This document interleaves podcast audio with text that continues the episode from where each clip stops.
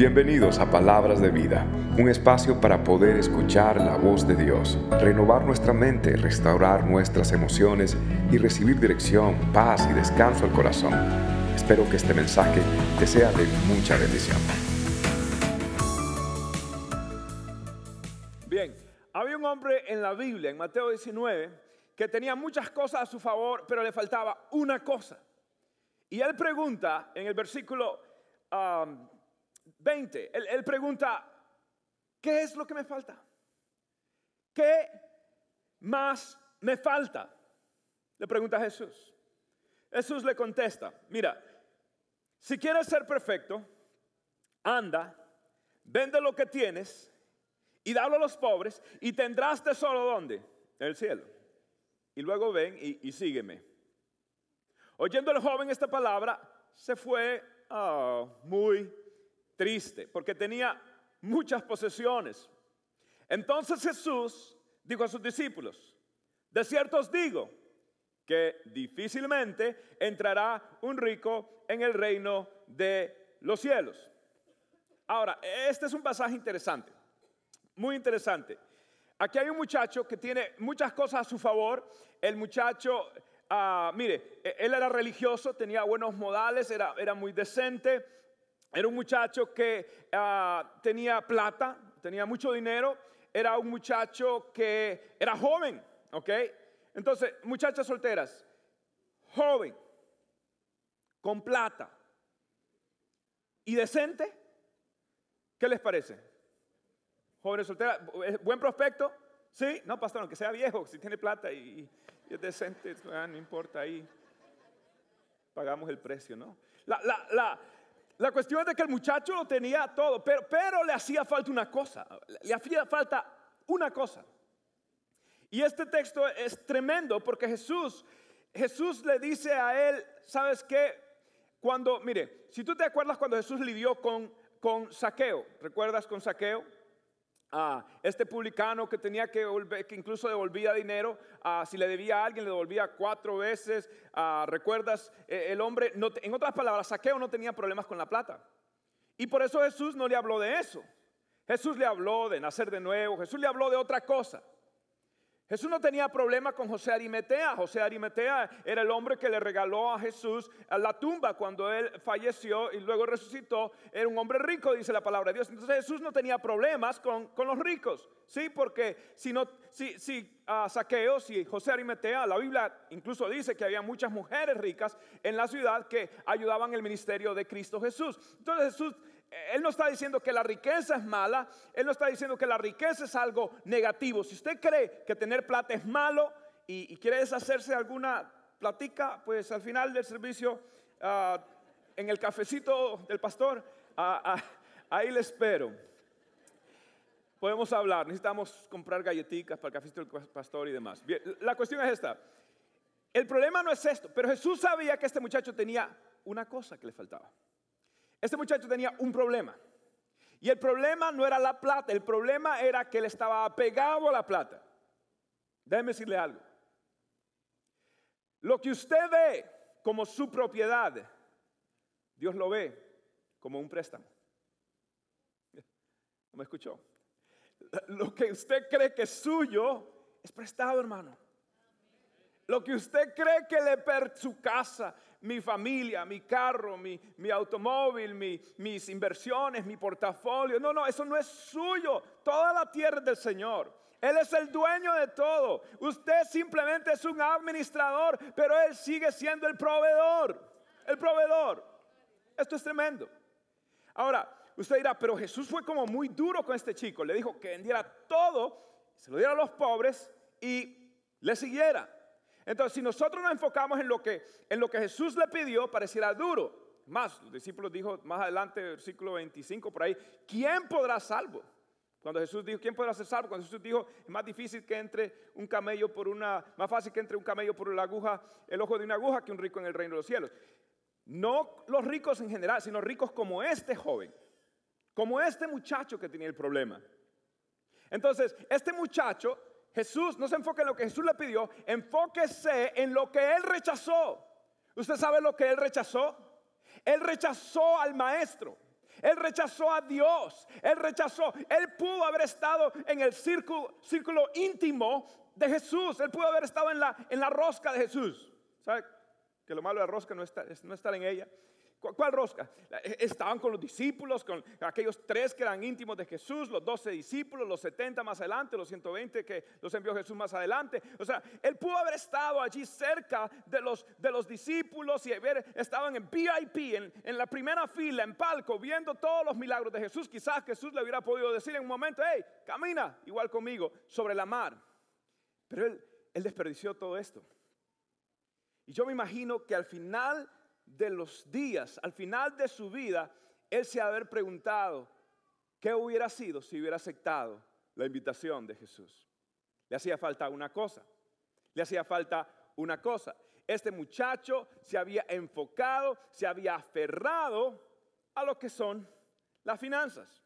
Ahora, yo quiero, yo quiero darle tres principios bien cortos esta noche que podemos aprender que podemos evitar no cometer el error que cometió este muchacho. ¿Lo quieren aprender? ¿Quieren saber cuáles son ingredientes de bendición? Número uno, bien sencillo. El dinero debe ser siempre un medio y nunca debe ser la meta de su vida. ¿Me escuchó? El dinero es un, es un instrumento, pero no es mi destino. El dinero es, es un medio, pero no debe ser la meta de la vida. Mire usted lo que dice la Biblia en 1 Timoteo capítulo 6, versículo 17. Enséñales a los ricos. ¿Cuántos son ricos?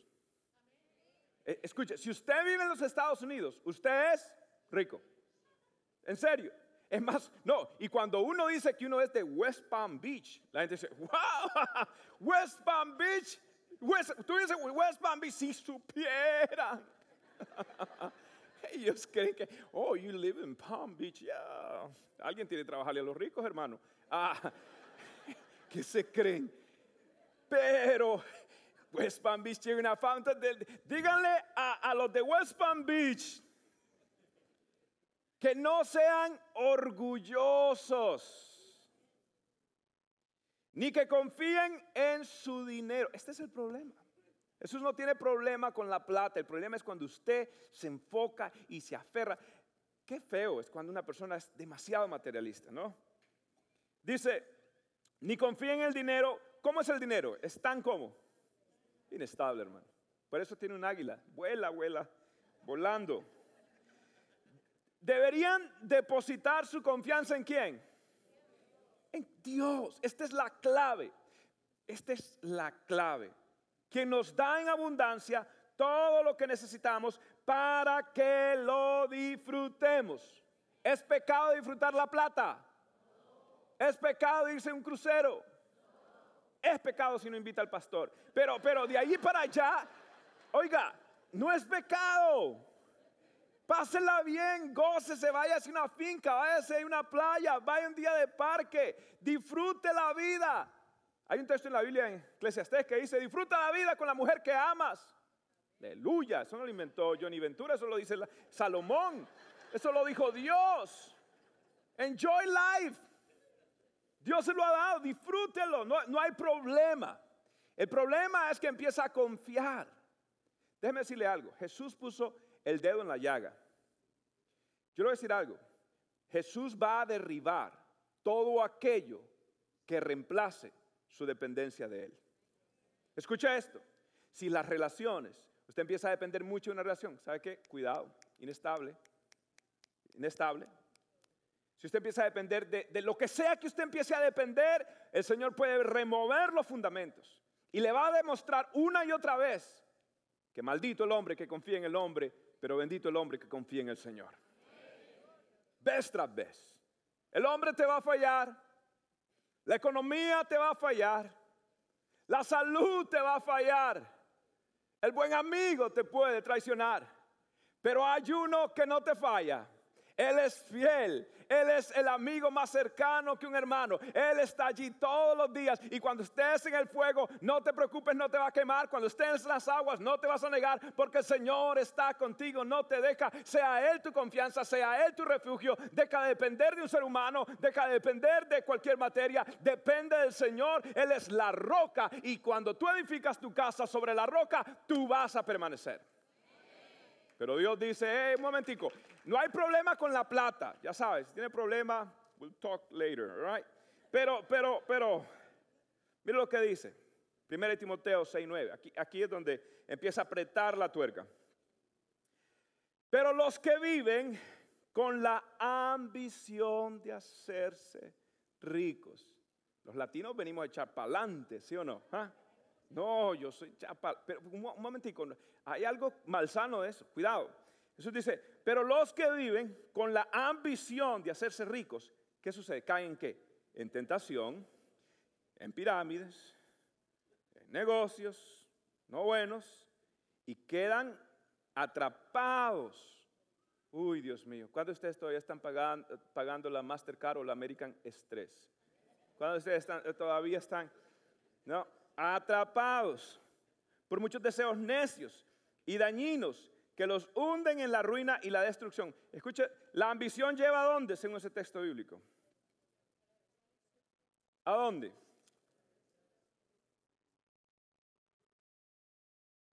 A la destrucción. La ambición termina dónde? En destrucción. Mire, le voy a mostrar unos textos bíblicos. Y esto es, lo que, esto es lo que el Señor está queriendo decir acá. No permita que tus propiedades se conviertan en deidades. No permitas que tu posesión sea el objeto de tu adoración. No permitas poner a nadie, a nada en un pedestal que solamente pertenece a Cristo Jesús. Los ídolos Dios los derriba. Los ídolos terminan destruidos y terminan hiriéndote. Tu confianza en todo momento está en el Señor. No haga de su propiedad, es una deidad, es que lo que usted ve como una propiedad, Dios lo ve como un préstamo. Usted simplemente es un administrador, Dios es el proveedor. Mateo 6:24 y Colosenses primero, Colosenses 3:5, quiero leérselo, dice, haced morir pues lo terrenal en vosotros, fornicación, eso es malo, ¿sí? Impureza, eso es malo, ¿cierto? Pasiones desordenadas, requete contra malo. Malos deseos. ¿Y qué? Avaricia. Pero la cosa iba bien mal. Y lo pone de último como un pecado, pero horrible. ¿Y cómo lo llama? ¿Qué es la avaricia? Es que idolatría. Idolatría. Miren lo que dice Mateo más adelante, capítulo 6, versículo 24. Nadie puede servir a dos señores, pues menospreciará a uno y amará al otro. O querrá mucho a uno y despreciará al otro. No se puede servir a la vez a Dios y a quién más. Y a las riquezas. No se pueden servir a dos señores. Ahora, yo pensé que cuando iba a decir Jesús no se puede servir a Dios y a las blanco, ¿sabe que hubiera llenado yo en blanco? Hubiera dicho, y al diablo. Se puede servir a Dios y al, yo llenado al mundo. Ah, pero, pero Jesús dijo que lo que más está en juxtaposición, lo que más está en complet, simétricamente opuesto a Dios, lo que está más completamente opuesto a Él, ¿sabe cuál es? Las riquezas. Y eso yo, eso me cuesta un poquito. Entonces, hay personas que sacrifican lo eterno por lo temporal. Y pierden su dignidad, y pierden su honestidad, y pierden su, ética. Caramba, usted tiene que tener ética de trabajo. Cristianos evangélicos, usted tiene que ser el mejor trabajador de su compañía. A usted jamás le van a pagar lo suficiente que usted produce para su compañía, porque el estándar no lo determina su jefe, el estándar lo determina Dios y todo lo que haga de palabra de hecho usted lo hace como para la gloria del Señor y la excelencia va a traer gloria al nombre del Señor. Usted es el mejor, ¿sí? Siempre, todo el tiempo. Ahora, no caiga en ese afán, no caiga en esa idolatría. y no sacrifique lo eterno por lo temporal, por una posición, por una ganancia que no es honesta. No lo sacrifique. El latino es muy dado al invento. El latino es muy dado a mentir en los impuestos. Es muy dado a sacar la, la, tajada, a sacar la mordida, a sacar la jugada, a ver cómo le... Oigan, sea sabio de acuerdo a la sabiduría de Dios y no vivo de acuerdo a la astucia de las tinieblas. Sea una persona íntegra, sea una persona honrada, no invente, no mienta. Please, no lo haga. Y Dios lo va a honrar. Y Dios lo va a bendecir a usted. Entonces, mire, yo le voy a decir algo. Dios quiere bendecirlo. ¿Me escuchó? Dios quiere bendecirlo. Dios quiere bendecirlo, pero, pero usted no puede, no puede sacrificar su integridad, sacrificar su caminar cristiano por algo material. No pierda lo que es más importante. Este, este muchacho, este joven, ah, este joven no lo entregó todo y perdió todo lo que Dios le podía dar. Entréguese completamente a Dios. Le voy a hacer una pregunta. No sé si usted identifica a alguno de los hombres que están en su pantalla. Hay dos personas. ¿Usted distingue quién es el de la derecha? Le pregunto. ¿Sabe quién es el de la derecha? ¿Quién es? Steve Jobs. ¿Y quién es el de la izquierda? ¿Quién es? ¿Quién sabe? Le voy a decir, Steve Jobs, ¿sabe quién inventó? ¿Sabe quién inventó el, el, logo de Apple? ¿Sabe quién inventó? No fue Steve Jobs. Fue Ronald Wayne. Ronald Wayne es el que está a la par. Y le voy a decir algo de esto. Ronald Wayne escribió el primer libro de instrucciones del ordenador Mac. Este hombre, pero ¿quién sabe de Ronald Wayne? Nadie sabe de Ronald Wayne. Todos sabemos de Steve Jobs. Le voy a decir la historia. Resulta que Ronald Wayne era dueño del 10% de Mac. Dueño. Y en un momento donde la compañía comenzaba, necesitaba más plata. Entonces le, dijo Steve Jobs y, ah, ah, el otro hombre que era, que era dueño de, los tres socios, le preguntó, ah, ¿podrías invertir más? Porque él tenía mucho dinero comparado a los demás. Le dice, ¿podrías invertir más? Necesitamos plata, please, ayúdanos, porque tenemos que sacar esta compañía adelante. ¿Y sabe qué hizo él? ¿Sabe qué hizo él? Él dijo, no, no, yo, no voy a darte más plata. Es más, el 10%, el 10 que yo tengo, el diezmo de esta compañía, el, el 10% de esto, ¿sabes qué voy a hacer yo? Lo voy a, lo voy a retirar. Es más, me salgo de la compañía. ¿Y sabe qué hizo? Vendió su 10% a una cifra astronómica de 800 dólares. Ya, ah, dicho sea paso, 10% de Mac hoy ah, serían 47 billones de dólares, nada más. Ya, 47 billones de dólares. Este hombre no lo entregó todo y perdió todo lo que Mac podía producir. No sea un Ronald Wayne. No sea una persona que sacrifique lo eterno por lo temporal. Y diga, Señor, lo que yo tengo es tuyo, no es mío. Todo lo que Dios es tuyo, no es mío. Y Dios se va a encargar de bendecir esto. Ahora, el segundo principio es también importante.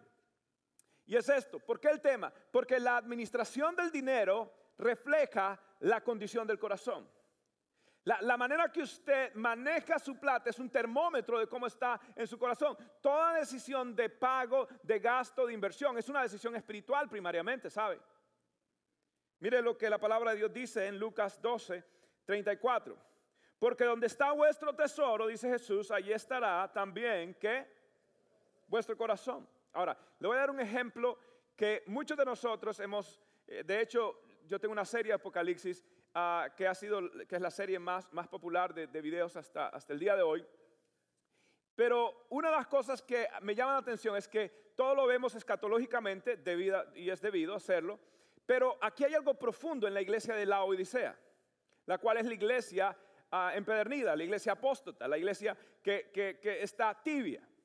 Entonces nosotros pensaríamos que debería ser por como las anteriores, ah, tenían los Nicolaitas, tenían a esta mujer, al que es el Espíritu de Jezabel, lo que sea. Habían tantas, de todas las iglesias tenían un problema. Pero ¿sabe cuál era el problema de esta iglesia? Se lo voy a leer. En Apocalipsis capítulo 3, versículo 15 y 17. Dice, conozco tus obras, sé que no eres frío ni caliente. Ojalá fueres lo uno o lo otro. Por tanto, como no eres ni frío ni caliente, sino tibio, entonces te voy a mm, vomitar de mi boca. Y aquí está el texto. Porque tú dices, soy rico y me he enriquecido y no me falta nada. Esto es tremendo. ¿Cuál fue el problema de la tibieza espiritual de esta iglesia? ¿Cuál fue? Que empezó a depender de qué? Soy rico. Es más, la Odisea era un centro bancario. Y la Odisea producía dos cosas. Lana, lana eh, negra. Por eso Jesús le dice, compra de mí lino blanco. Y producía un ungüento que curaba enfermedades oftalmológicas. Y por eso Jesús le dice, yo te voy a dar colirio para tus ojos, para que veas. Y veas que desnuda y pobre y miserable eres realmente. Entonces lo que causó el problema espiritual de esta iglesia nuevamente es las cosas materiales. Y el Señor por eso tiene este tema. Déjame decirte algo. Si tú tomas tu negocio y tú dices, Señor, mi negocito es para ti, Señor. Y yo te voy a honrar. Y yo voy a, yo voy a, yo voy a servirte, Señor. Yo voy a ponerte a ti en primero. Déjame decirte algo. Dios va a bendecir la obra de tus manos.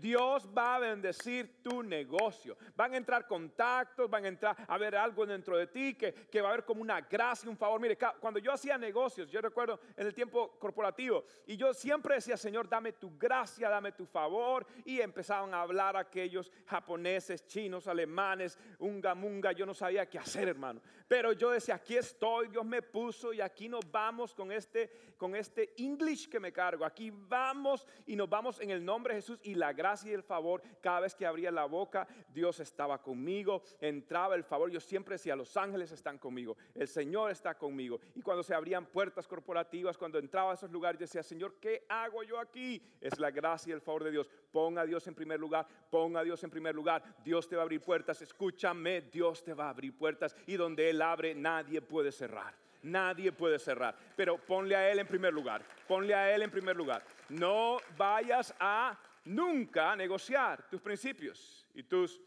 integridad para la gloria del Señor.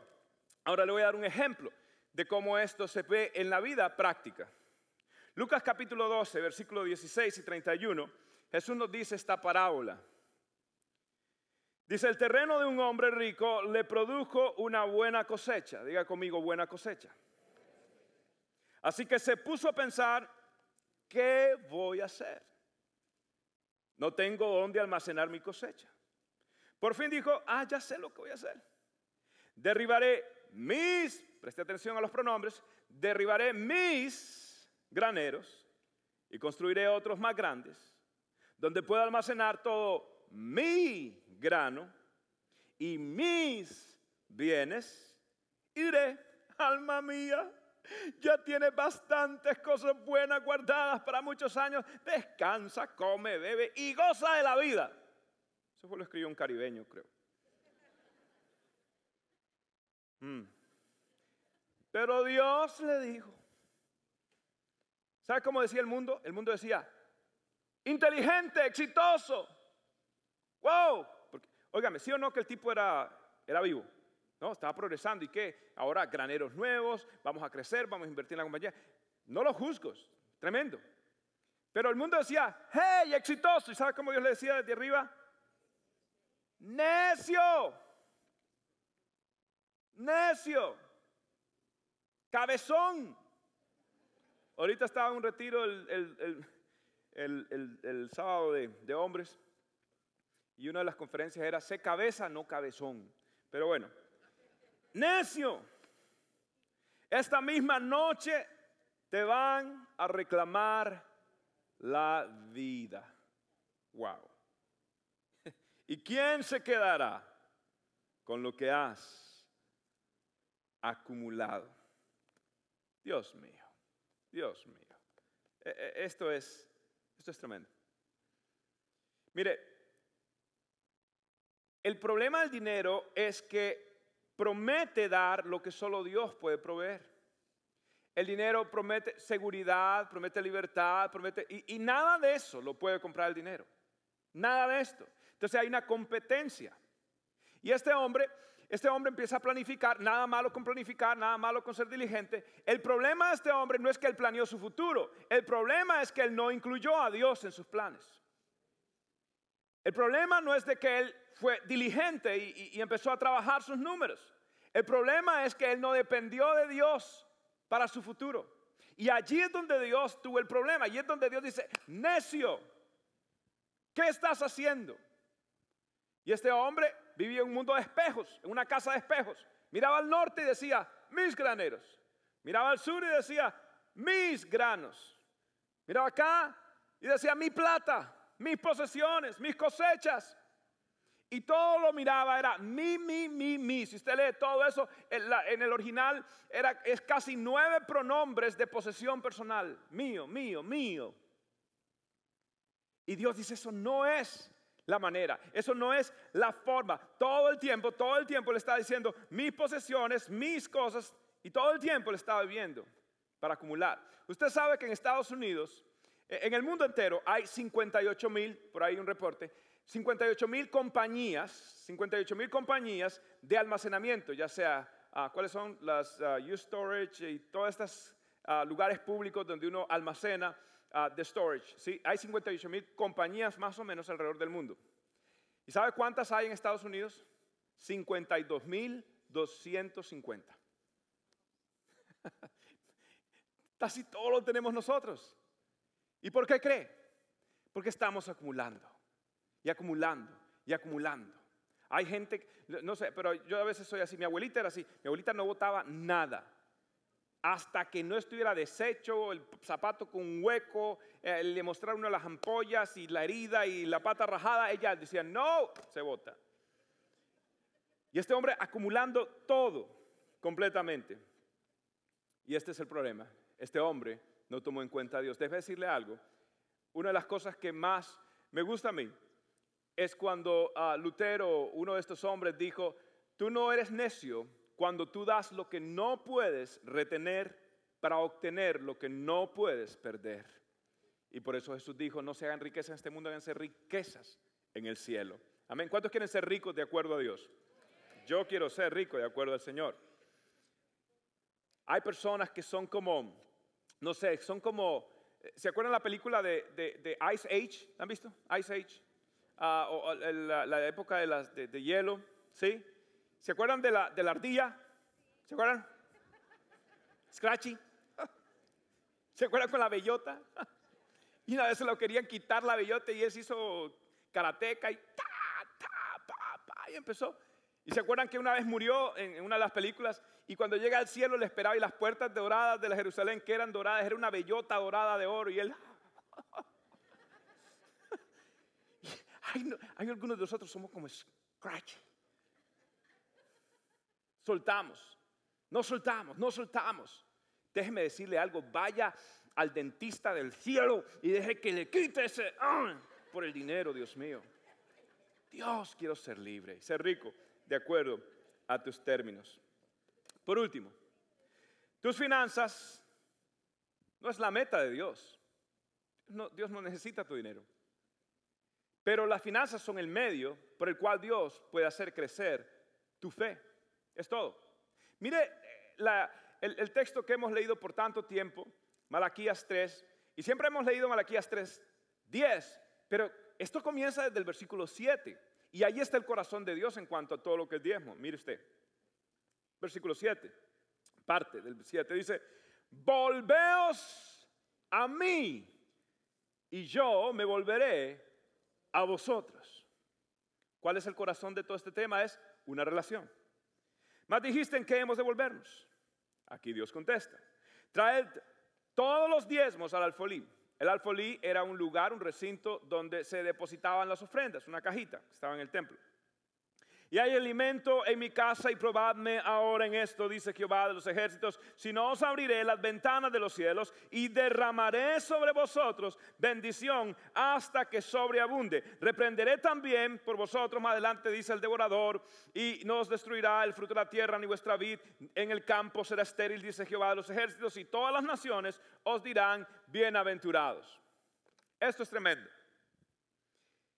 Mire, cuando el Señor quiso probar a unas vírgenes en cuanto si estaban listas para la venida de su novio, Él escogió 10 vírgenes para probar esa fidelidad.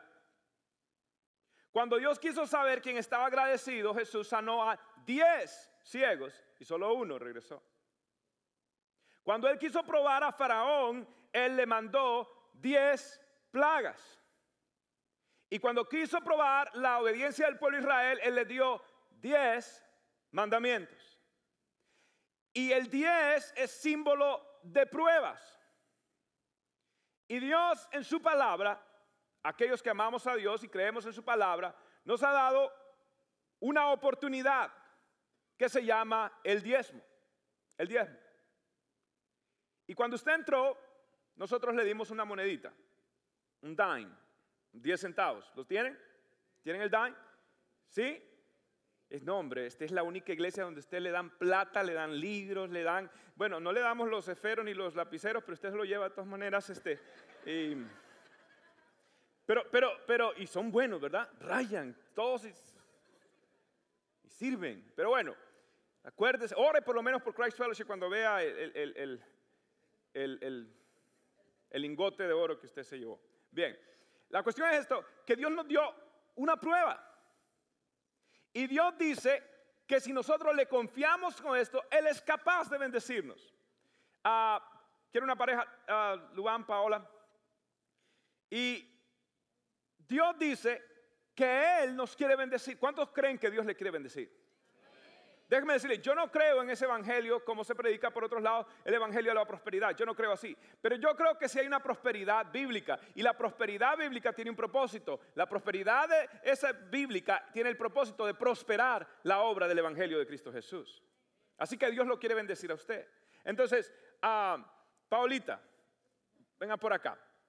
Ah, ¿Usted me podría a mí regalar ah, esos 10 centavos? Sí. Ahora, Paula, ¿A usted le dolió? ¿No? Ah, ¿Y por qué no le dolió? Porque es un regalo, no era suyo, ¿sí? Y alguien se lo regaló. Y para usted no hay problema en devolverlo. ¿Y saben qué dice Dios, Paulita? ¿Sabe qué dice Dios, Luan? Dios dice que si nosotros le entregamos esto, a ver, démelo.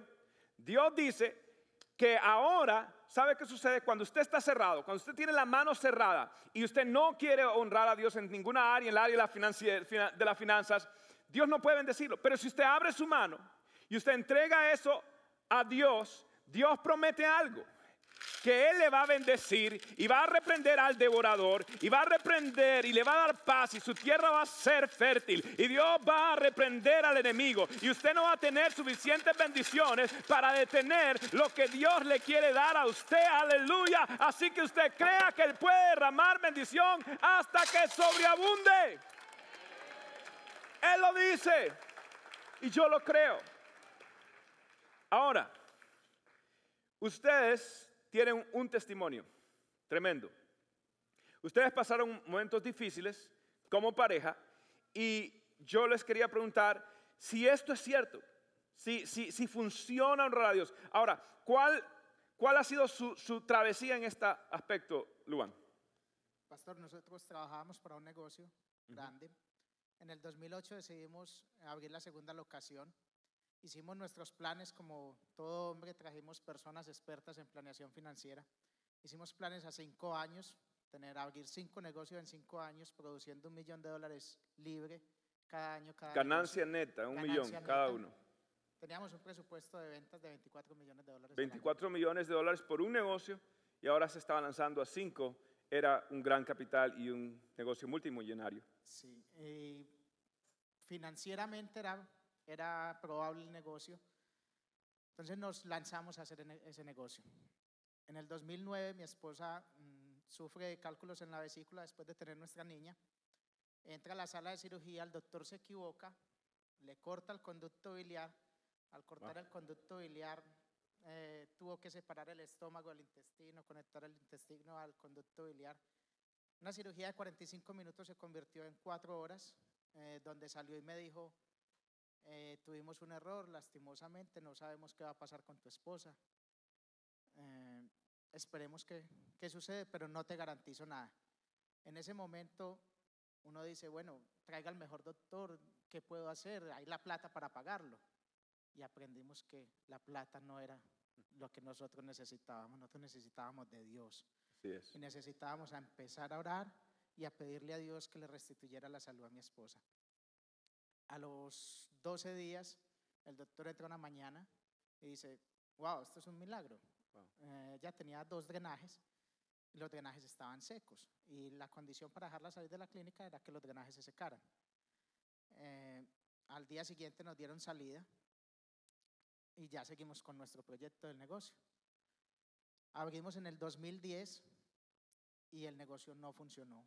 Trabajamos durante año y medio, trajimos nuevos asesores, eh, no había nada para que no funcionara y el negocio no funcionó. El plan de Dios era totalmente diferente para nosotros. El plan de Dios era liberarnos. Yo Mm. trabajaba 70, 80 horas. Ella me decía, pero... ¿A ¿Qué se ¿cuándo dedicaba? ¿Pastor o qué? Ah, Pastor, yo creo que usted trabaja ah más ok, duro. ok, ok, otra cosa. Ella me decía, ¿cuándo vas a parar un poquito? Yo le decía, no, yo tengo todo planeado. Entonces yo creo que el que escribió eso no era dominicano ni, ni caribeño, era colombiano. Y Tranquila que en dijo que años come, nos- beba y vamos a disfrutar la vida vamos", aquí. Yo le decía, tranquila que en cinco años estamos disfrutando la vida, comiendo y bebiendo y sin trabajar. Y Y en una hamaca, me imagino. más o menos. Y realmente aprendimos que la esclavitud no se ha, la esclavitud no se ha acabado, la esclavitud evolucionó.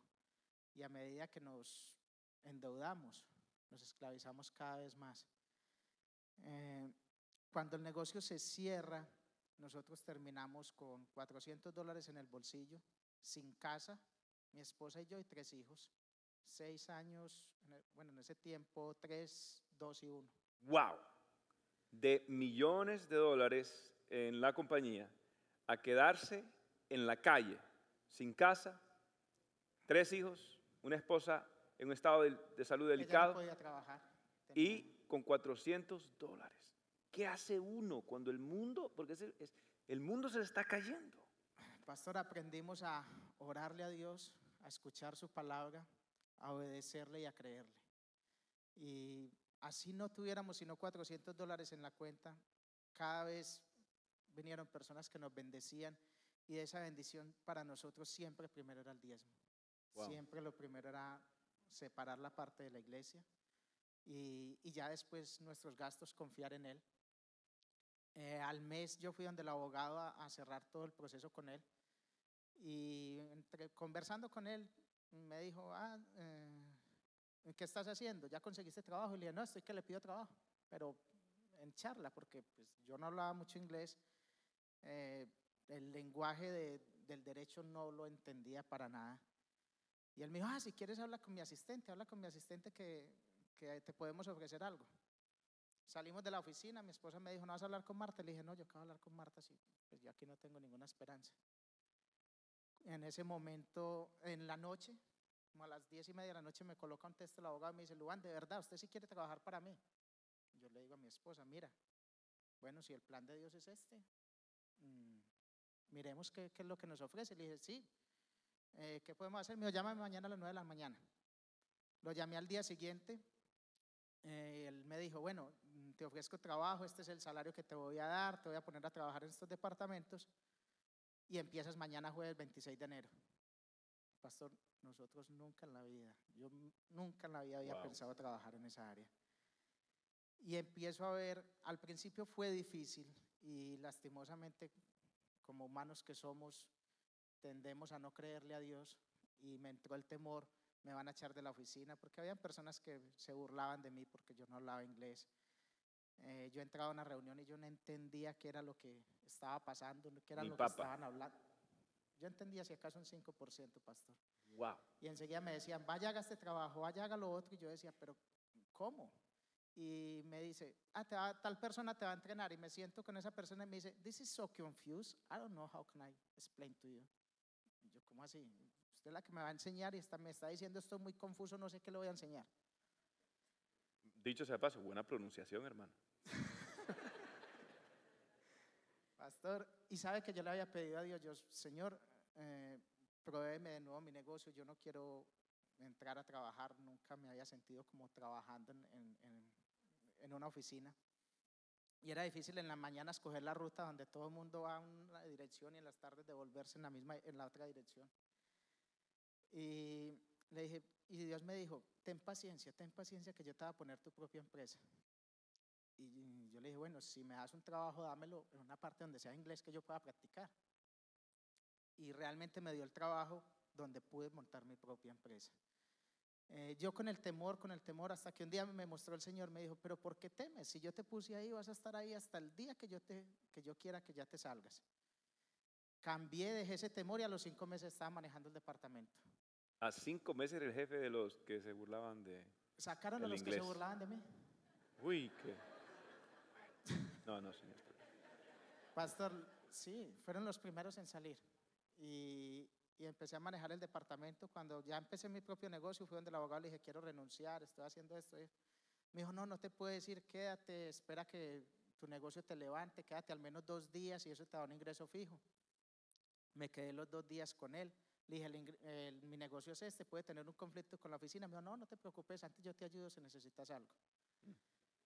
Eh, después me di cuenta que el salario que él me pagaba era más alto que el salario de todas las personas que habían en la oficina. Ah, Eh, imagínense, yo sin ningún conocimiento y me pagaba eso, solo la gracia de Dios lo puede hacer. wow. Eh, ya, hoy pastor es fácil ya decirlo, pero, pero llegar al momento donde, donde tú sientes que en tu vida lo que importaba ya no está, que ya no tienes esa protección porque cuando, cuando tienes el dinero tú dices, mi futuro está asegurado. Wow. Y realmente cuando ves que no, tu futuro dependes de Dios y le confías a Él y empiezas a buscar su palabra, empiezas a creerle y empiezas a obedecerle, nuestra vida cambió por completo, pastor. Wow. Hoy no trabajo las 70 ni 80 horas. Hemos tenido las vacaciones que no teníamos cuando supuestamente teníamos mucho dinero. Y hemos vivido muchísimo mejor como pareja. Hemos podido disfrutar de nuestros hijos. Eh, el negocio es un negocio que requiere capital. Pastor, yo nunca he buscado a alguien y le he ido a proponer, mire, quiere hacer esto conmigo. Dios me ha puesto cada persona para impulsar el negocio. ¿Sabe por qué? Porque el que busca a Dios, Dios hace que lo busque. Y las bendiciones, dice la Biblia, te alcanzarán. Y ahora las bendiciones, lo está, lo- hermano, lo está atropellando de bendiciones. Pastor, uno se queda asustado a la generosidad de Dios. De verdad que uno dice, Señor, ¿cómo tú eres tan generoso y yo cómo no creía en ti? ¿Cómo ese, cómo ese hombre que Dios le dijo, vende todo y sígueme, no creyó? Mm. Es difícil y hoy doy gracias a Dios que nos pasó por ese desierto, que nos llevó a través de todo este camino, pero nos dio la libertad, porque Él es un Padre bondadoso y bueno, lo único que tiene son cosas buenas para nosotros. Oh, wow. Amén. Amén. Ahora, eh, el hombre está atravesando todo esto, pero, pero quien está detrás, como siempre, la y eso es tremendo. Alguien dijo que detrás de cada buen hombre hay una gran mujer. Yo no creo eso. Yo no creo eso. Porque la mujer no está detrás, la mujer está a la par del hombre. Y yo pensé que iban a aplaudir las mujeres. Regrésenme los 10 centavos que no me, me funcionó. Bien. Paulita, usted, una muchacha joven, enferma, eh, ve lo de su esposo. ¿Qué le cruzaba su mente? ¿Qué le venía a su corazón? por mi mente pasaba que yo era el hombro donde él tenía que reposar, tenía que ser fuerte o igual, más fuerte que él.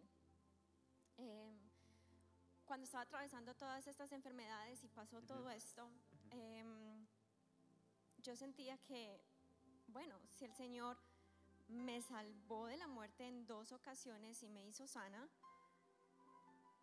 perder lo que perdimos es nada. Podemos seguir adelante con la gracia de Dios, podemos seguir adelante y eso vendrá. Eh, ahora lo que nos importa es estar juntos, seguir adelante y tener el milagro de ver crecer a mis hijos. Mm. Mire qué bonito. Paulita está diciendo lo que, lo que ella aprecia es el milagro de poder ver crecer a tus hijos. ¿Qué haces tú cuando lo pierdes todo? Y cuando estás físicamente o por salud o por enfermedad casi a punto de morir. ¿Qué crees que es lo importante para ti? Ella lo dijo, ver crecer a nuestros hijos. Tus hijos son un milagro, un milagro. Y tú tienes el privilegio de ver un milagro en cámara lenta. Y claro, cuando crecen ya uno dice, oh, Señor, ese milagro ya que, ¿verdad?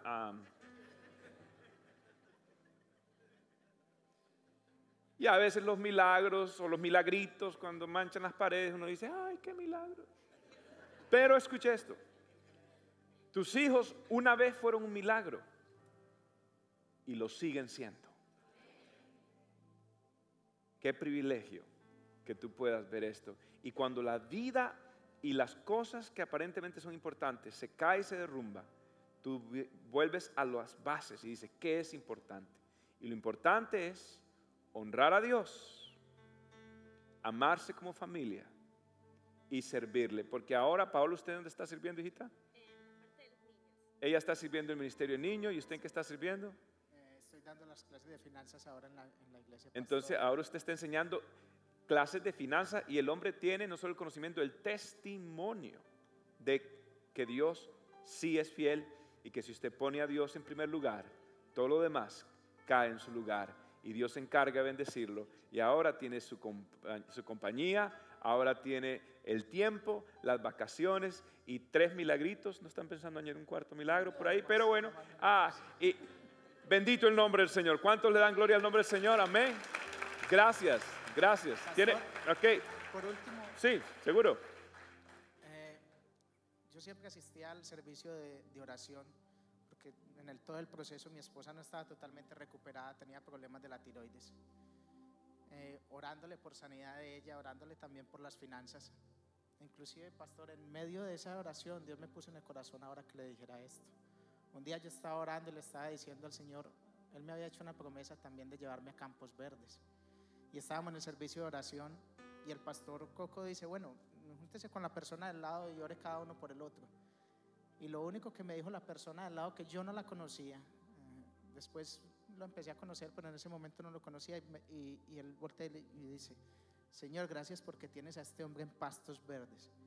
Y hoy entiendo que los pastos verdes son esta iglesia. Y le doy gracias a Dios por su vida.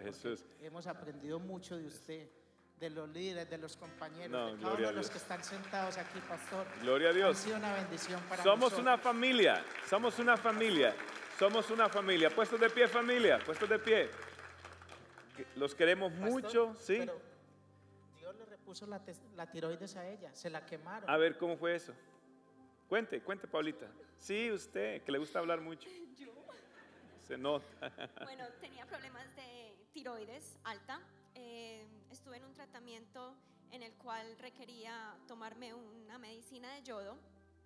El doctor me dijo que después de ese tratamiento tenía que tomarme una pastilla por el resto de mi vida, mm. la cual me impactó porque soy joven y necesitaría una pastilla por el resto de mi vida. Así que, bueno, tomamos la decisión de que sí lo íbamos a hacer, eh, íbamos a dejar todos en las manos del Señor y que fuera lo que pasara. Eh, Después de tener ese tratamiento, regreso donde el doctor unos meses después me dice, aquí está algo raro. Y yo, ¿pero qué pasa? Me dice, pues que usted ya no tiene nada. Es un milagro porque supuestamente tenía que tomar medicina y ya no. Aleluya, aleluya, aleluya. Un aplauso grande para ellos.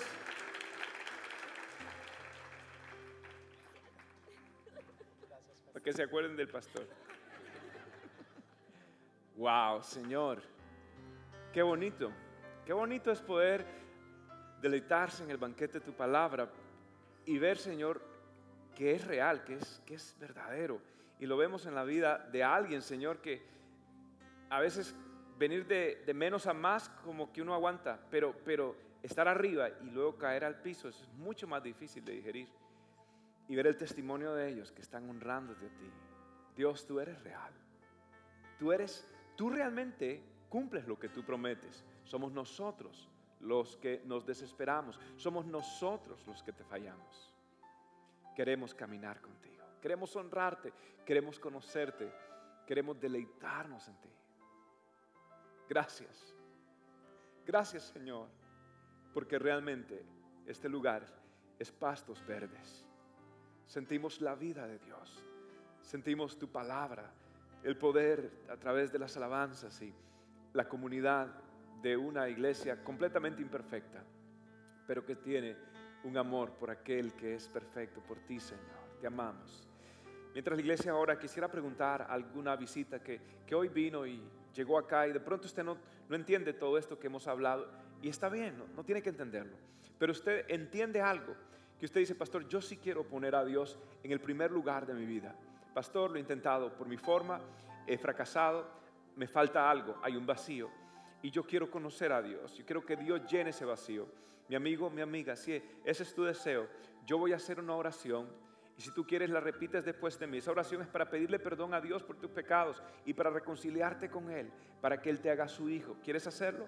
Ahí donde estás, repite con fe, creyendo estas palabras. Di, Señor Jesús, te entrego mi corazón, te entrego mi vida, todo lo que soy, todo lo que tengo, te lo doy a ti. Tú eres el dador, tú eres el proveedor, tú eres el dueño. Desde hoy en adelante quiero vivir para ti. Perdóname Jesús, perdóname. Tú eres el Señor de mi vida.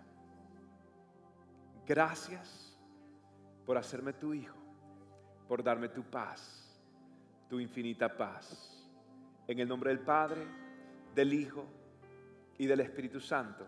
Amén y amén. Gracias por tu sintonía el día de hoy. Espero que puedas atesorar la palabra de Cristo en tu corazón para que puedas acercarte cada día más a Dios. Si este mensaje te es de bendición, compártelo con amigos y seres queridos. Bendiciones.